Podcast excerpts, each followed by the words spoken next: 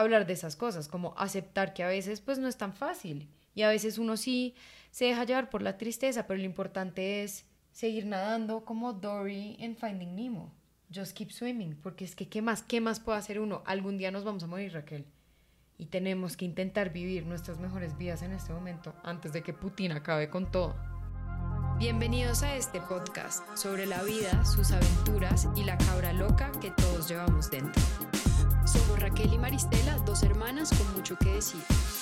Hola a todos, bienvenidos al episodio número 69 de Dos Cabras Locas. Y oigan, yo quiero saber si alguien se despierta por las mañanas y dice, uy, qué maravilla, otro día siendo esclava del capitalismo. Como que Raquel, últimamente, y sé que es un sentimiento común acá en Dos Cabras Locas, andamos pero en una desmotivación tan triple hijo de puta que casi que ni puedo escribir este episodio. Y le estaba comentando a una amiga cómo se me está dificultando mucho avanzar con mi vida en estos momentos. Y la vieja me dijo como, ¿cómo así? Yo lloré todo el fin de semana. Y yo como, ok, entonces no podemos ser Raquel y yo las únicas dos cabras locas en el universo que se sienten desmotivadas en este momento. Así que este episodio es para todos ustedes que se están sintiendo desmotivados. Y si no se están sintiendo desmotivados, no se preocupen porque eventualmente lo van a sentir. ¿Es así o no es así, Raquel? Obviamente yo creo que todos en algún momento de la vida han sentido desmotivación, como también han sentido felicidad, rabia, soledad, todos los sentimientos que uno puede sentir. Para mí es un sentimiento muy normal. ¿La que se la pasa desmotivada 24/7? No es que yo me la pase desmotivada 24/7, pero yo sí creo que uno tiene periodos donde se puede sentir desmotivado, como uno tiene periodos también donde está feliz, entonces por eso digo que es un sentimiento normal, no me parece que es un sentimiento súper extraño de sentir. Comparto contigo que es un sentimiento súper normal y vamos a hablar un poquito más de eso, pero siento que uno pocas veces como que acepta al mundo exterior que está desmotivado. Y oigan, otra cosa que leí es que a los 27 años, y Maye Gómez tiene 27 primaveras, como que aparentemente a la gente le da la chiripiorca, como que a los 27 años la gente es como, ¿será que estoy en el trabajo adecuado? ¿Será que estoy persiguiendo mis sueños? Y como que siento que estoy pasando por esa etapa. Y ustedes saben que yo digo, ¿será que mando toda la mierda y me voy a vivir a la selva en taparrabo? Pero Raquel es como, eres una falsa, jamás harías eso. Pero no sé si todos vieron que Putin el otro día dijo como eh, a la mierda todo, yo me voy a salir de los tratados como de literalmente no matarnos a todos con una bomba nuclear y voy a hacer lo que tenga que hacer. Y yo decía como, ¿qué tal que este man en serio haga algo? Y uno acá todos los días al frente del computador como un huevón, viviendo como si nada y pasado mañana empieza la tercera guerra mundial, Raquel. Yo creo que el exceso de información es como una característica de nuestras generaciones y siento que tener exceso de información y tener información de una manera muy rápida nos hace sentirnos de esa manera. Yo a veces siento que vivimos como en una película de ciencia ficción en todo lo que ha pasado en los últimos años, con la pandemia, literalmente, con esta guerra de Ucrania y Rusia, en donde uno dice hasta dónde literal va a escalar este tema. Y debo confesar que uno de mis miedos irracionales es que el mundo se acabe por un arma biológica que es básicamente crean un supervirus que en una semana mata a la mitad del mundo, por ejemplo, o una guerra nuclear. Y yo creo que en el momento que uno lo haga... Ah, no, eso fue, nos encontramos con San Pedro rapidito, o sea, eso va a ser un abrir y cerrar de ojos y llegamos al más allá. Esperemos no tener que pasar mucho tiempo en el purgatorio y llegar rápido al cielo.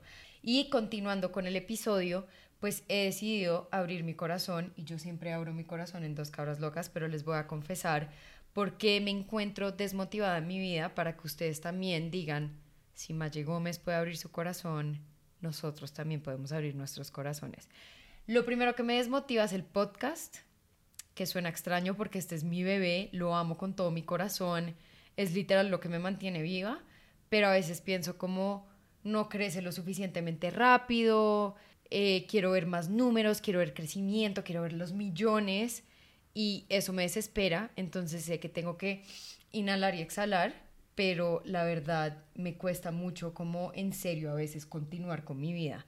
Lo otro es que quería correr media maratón, bueno, no quería, quiero correr media maratón en julio y oigan, no he corrido ni los primeros cinco kilómetros, me siento como toda una fracasada, literal. El otro punto de mi desmotivación es que me siento horrible, asquerosa, y no quisiera que malinterpreten eso y digan como, ay, lo que la vieja quiere que le digan es que es linda o alguna mierda así. No, cero, porque me han dicho macho asqueroso en TikTok y me vale mierda. O sea, no me siento fea como por cosas exteriores, sino como nos grabamos ahora, entonces soy como más consciente de cómo me veo en la cámara y como que a veces me veo y digo, ¿quién es ese ogro? Bola de cebo, porque yo soy así conmigo misma, pero sé que son como locuras mentales mías, pero yo sé que todos pasamos por esto, entonces solo quiero ser honesta. Y obviamente el último punto es que no quiero que Putin acabe con el mundo y si sí, pues marica, que lo haga ya rápido y que yo esté dormida cuando eso pase para no sentir ningún tipo de sufrimiento. Esa es mi confesión, Raquel. ¿Cuál es la tuya?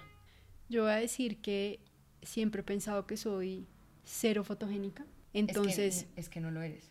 Por eso, y o lo sea, sé. en realidad no eres fotogénica. No, y es grave, o sea, como que me tomo una foto y digo, pucha, Que se va. que se va. Entonces siento que cuando me grabo en la cámara, igual no espero verme para nada bien. Ok. Entonces como que a mí no me afecta verme en la cámara porque ya estoy acostumbrada a que me tomo fotos y es una decepción. So sad. Oye, pero quiero saber si a alguien le pasa como que no identifican a la persona que ven en las fotos con la persona que son. A mí me pasa eso mucho, como que yo los videos y digo como, esa no soy yo. O sea, yo me veo así en la vida real, como que yo me cuestiono si la persona que veo en video soy yo porque yo no me veo así. La verdad me veo más linda en vida real, entonces como que eso me genera mucha locura y estoy segura que le tiene que pasar a más personas. A mí me parece curioso los gestos.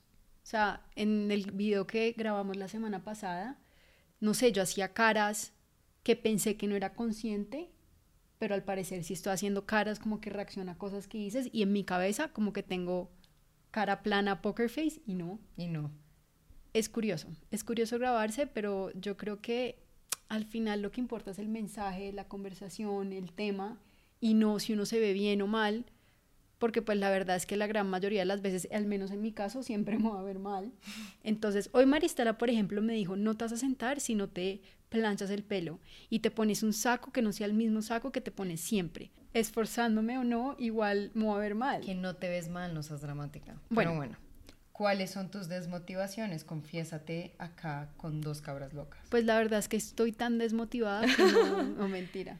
La verdad es que me siento muy rara Ujú. Porque mi desmotivación no tiene como muchas razones.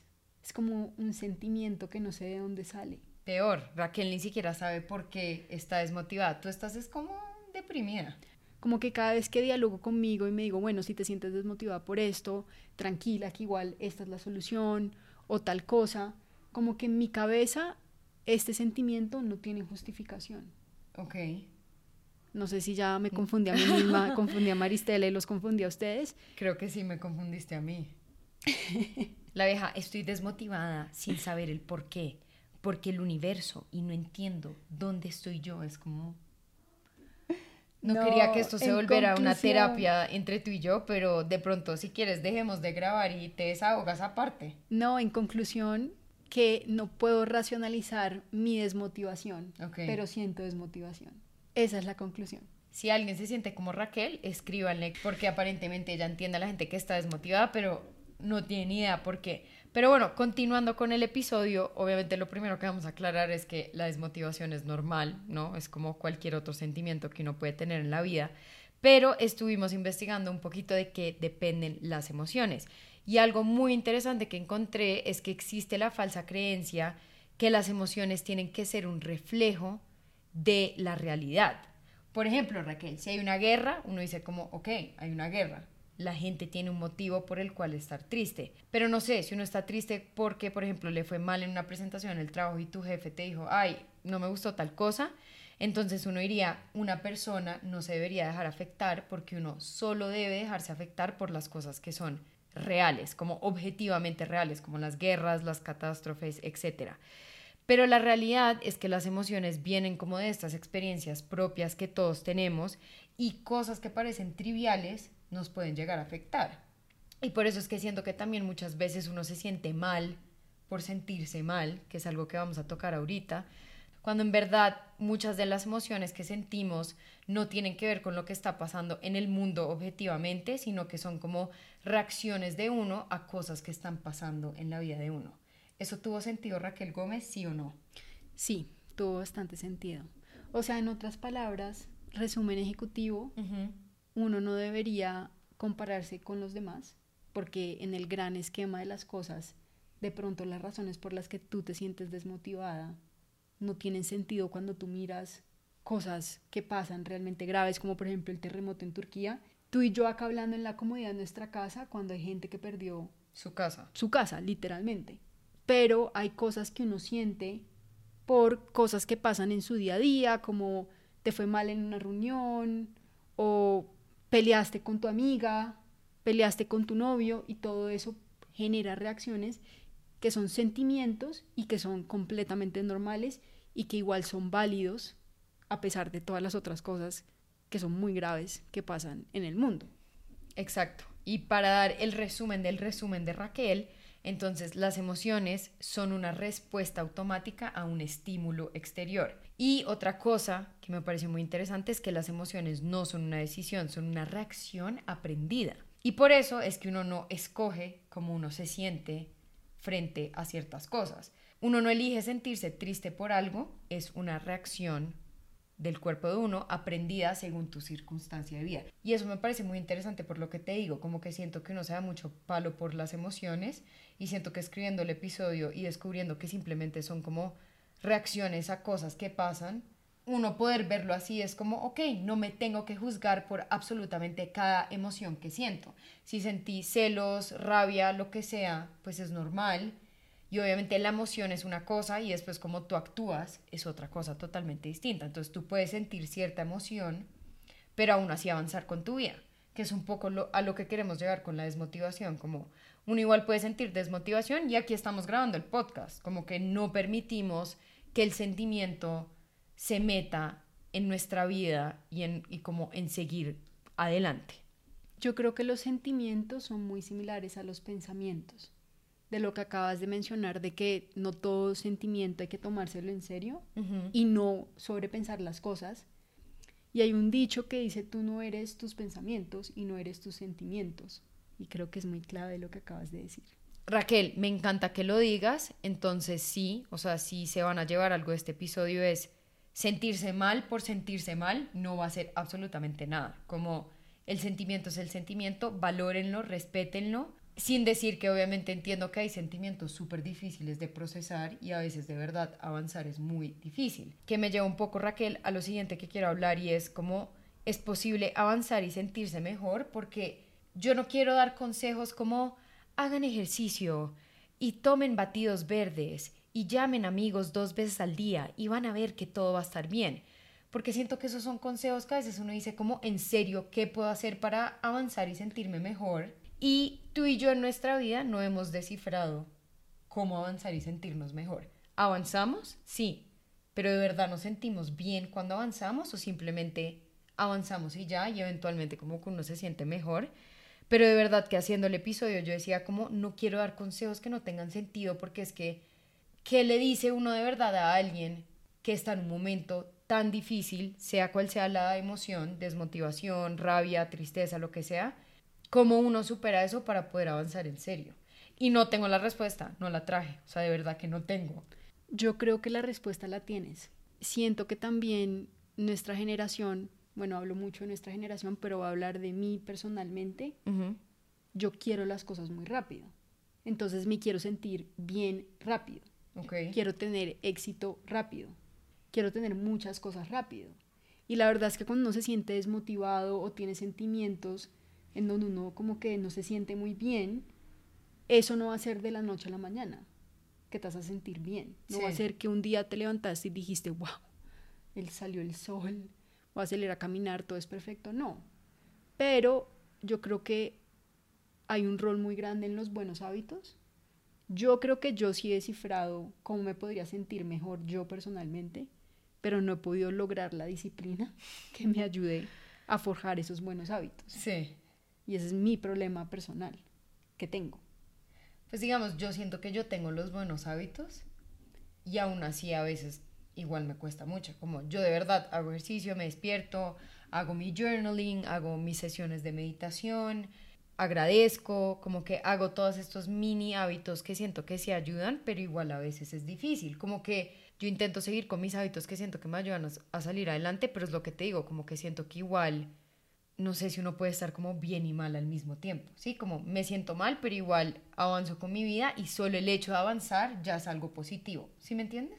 Sí, total, yo creo que también uno se da muy duro, uno tiende a ser muy autocrítico de uno mismo. Yo creo que si uno se vuelve su mejor amigo, de pronto no se sentiría tan desmotivado ni tan, digamos, triste o con esos sentimientos. Obviamente van a haber momentos de tristeza, llega a pasar alguna cosa externa, no sé, te echan del trabajo. Todos esos son circunstancias que puede que te hagan sentir triste y desmotivado.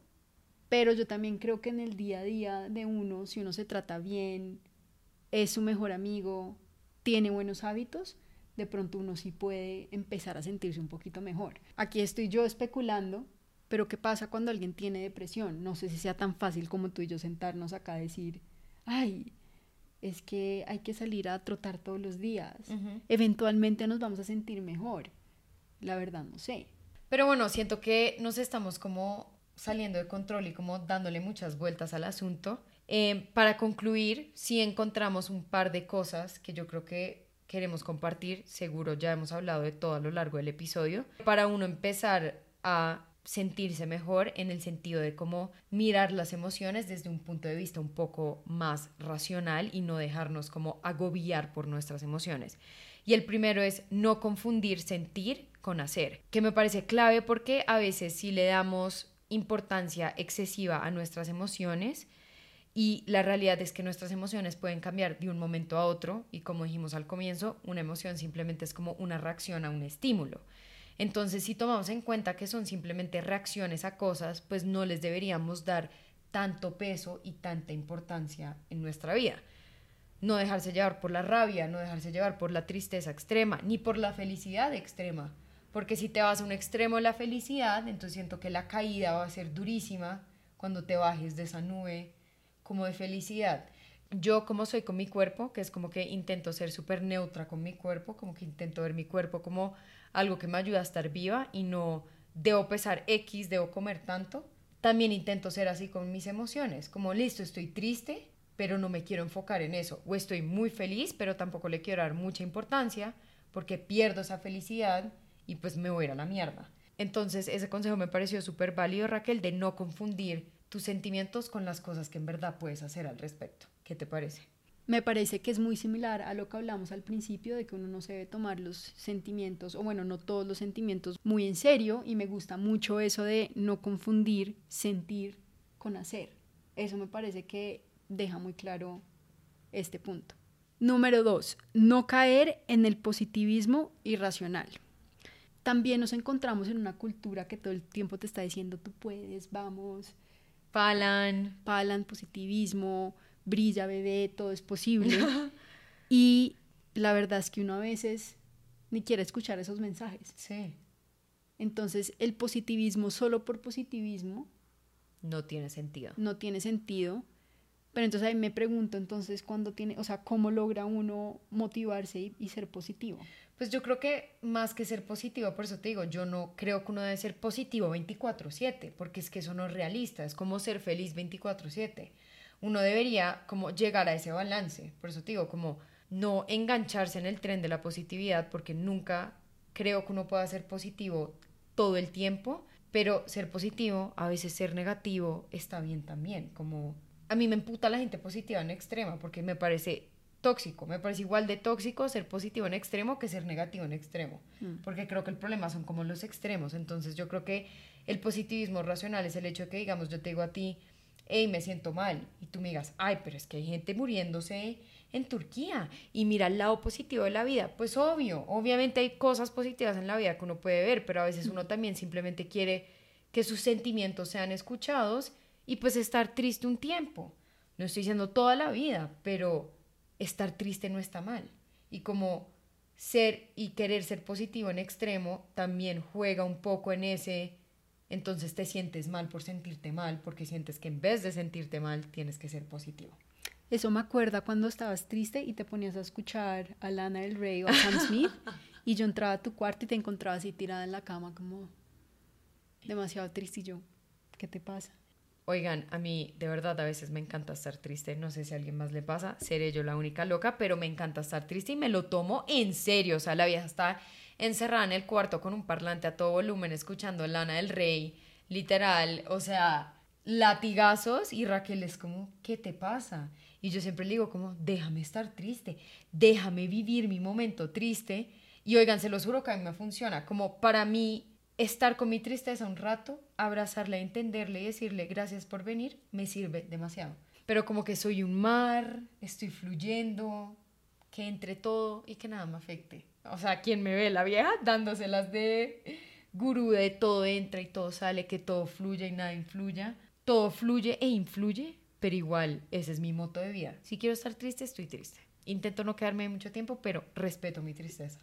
Y Raquel le imputa que yo esté triste yo creo que como a la mayoría, pensaría yo, no me gusta el sentimiento de estar triste, porque tiendo a como sobrepensar y como que me voy y me meto en la tristeza mucho. Pero, por ejemplo, a veces llorar es bueno. Catarsis. O sea, a veces digo como no, tengo que llorar y me echo una buena llorada, no es que obviamente lo haga todo el tiempo. Lo hace todo el tiempo. Esta semana me dijiste que te echaste una buena llorada. No, pero no, pero fueron como unas lagrimitas, o sea, no, no una buena llorada. ¿Lagrimitas o grito herido. Nunca sabremos, Raquel. No, te estoy diciendo que fueron lagrimitas. No te creo. Fue llanto, llanto profundo. Yo escuchaba los gritos desde mi cuarto. Ay, qué exagerada, es pura mentira, pura mentira. A veces sirve llorar, como que las veces que yo lo he hecho, que no han sido muchas, la verdad. O sea, el año pasado por ahí me eché unas dos o tres al ¿Dos apenas? No creo. Por ahí.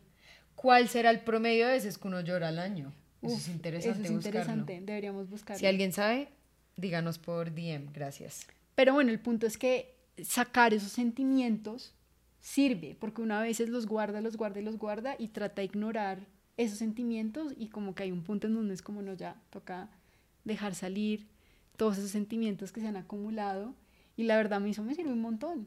No soy como tú que me he hecho a escuchar Sam Smith y Lana del Rey tres, cinco horas en la cama echada la pena, pero me sirve echarme una llorada de vez en cuando. A mí la llorada me sirve, pero cuando estoy brava, como llorar a veces de la rabia, la tristeza más, como que me gusta como hundirme en ella y perderme en ella. Y sí, extrañamente me gusta. ¿Será que estoy loca? Como que una de mis teorías es que yo en verdad estoy un poco loca de la cabeza. Pero bueno, más vale loca firme que cuerda floja, mis amigos. Y ya para concluir.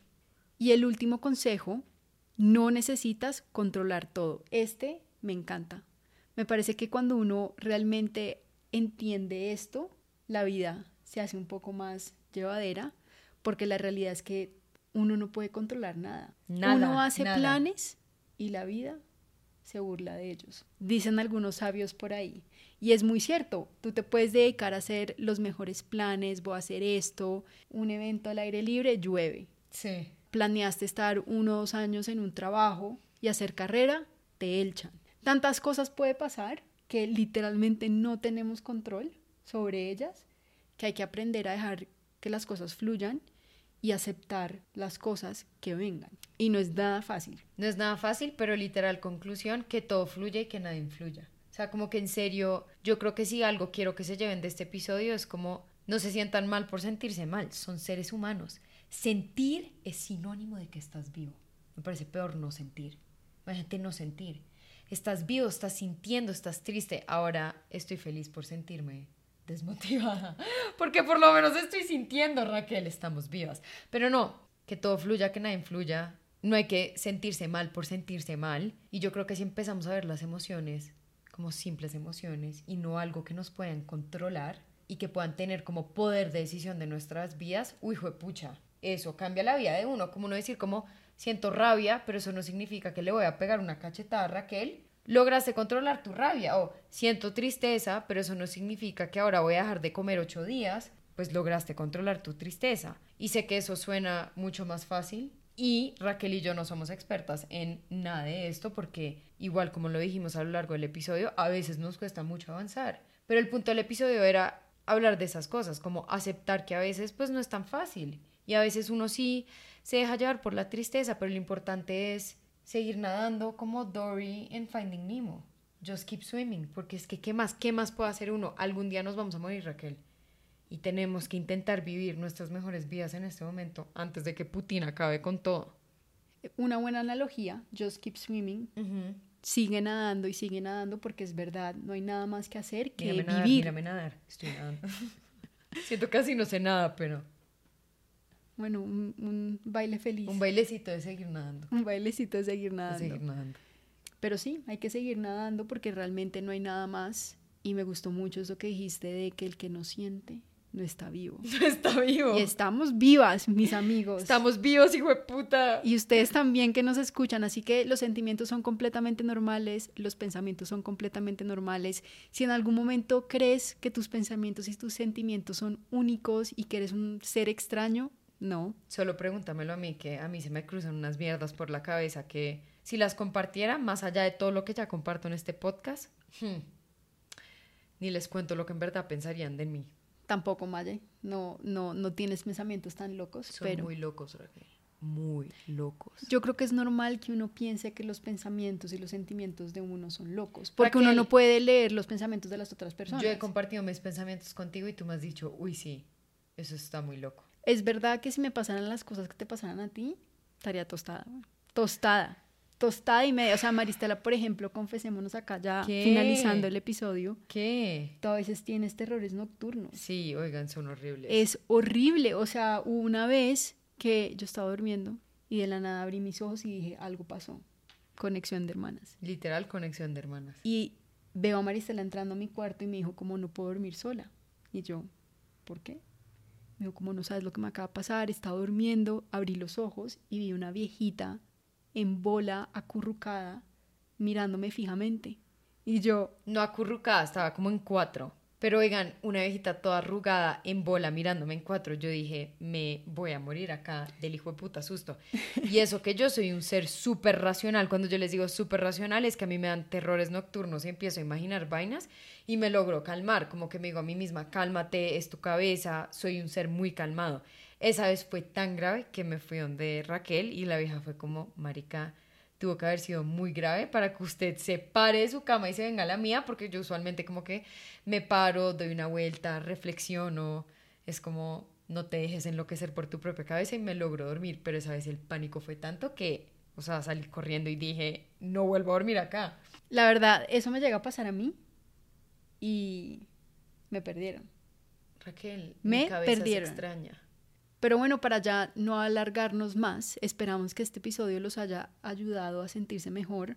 Yo la verdad después de esto me siento mucho mejor. No me siento tan desmotivada. En verdad sí. No, o me siento bien de sentirme desmotivada, como que me valió mierda, como bueno, estoy desmotivada, ¿y qué? ¿Y qué? ¿Y qué es lo peor que puede pasar? Nada.